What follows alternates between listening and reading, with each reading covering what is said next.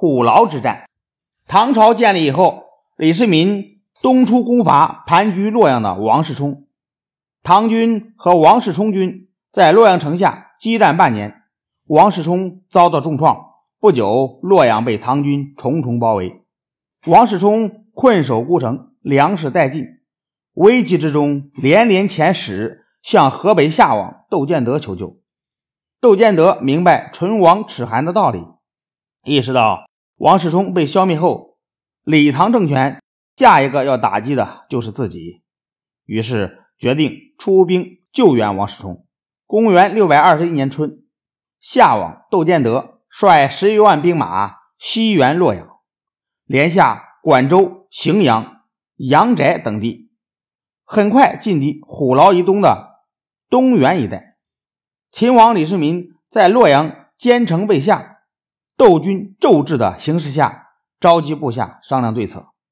大多数将领害怕遭受敌人的内外夹攻，因而主张先退兵，避开敌军的锋芒。只有宋州刺史郭孝格、季时、薛收反对退兵。郭孝格和薛收认为。如果让窦建德和王世充联合，他们的势力将会更加庞大，统一遥遥无期。他们主张留下部分兵继续围攻洛阳，唐军的主力可以去虎牢关扼守关隘，以局窦建德的军队。窦建德的军队一破，洛阳受到震慑，可以不攻而下。李世民听取了这个建议，留下。齐王李元吉、大将屈突通继续围攻洛阳，自己率领精兵三千五百人赶到虎牢关拒敌。李世民一面令唐军坚守城防，一面率小波人马骚扰试探窦建德的军队，掌握了河北军的虚实。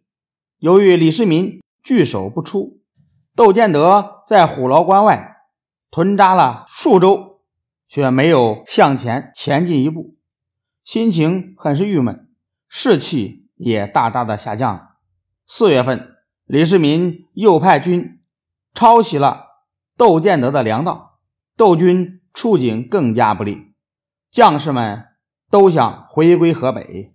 某士领敬向窦建德献计，转攻怀州、河阳，再越过太行山向。奋进发展，从北面威胁唐都长安。唐都长安受到威胁，洛阳的围自然也就解了。窦建德听到这个计策，有点动心，但是部将多数都不愿意。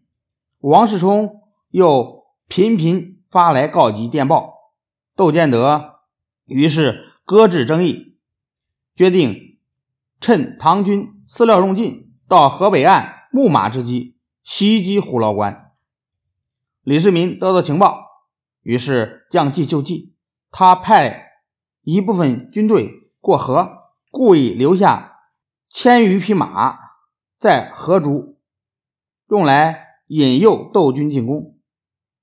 窦军果然上当，全军出动，在泗水东岸布阵，依河背山，准备进攻唐军。李世民正确分析了形势之后，认为窦军犯险而进，逼城列阵，有轻视唐军的意思。于是他命令军士严阵以待，等到窦军疲惫之后，再进行进攻。窦建德等得不耐烦，于是派大将向唐军挑战。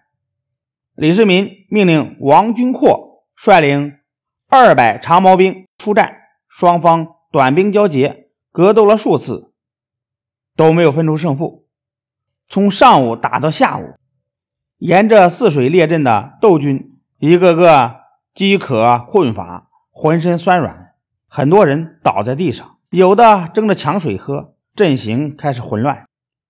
李世民细心观察了这些迹象之后，派遣宇文化及。率三百精骑兵从敌人的西面尝试进攻，并指示说：如果窦军严整不动，那么就赶紧返回来。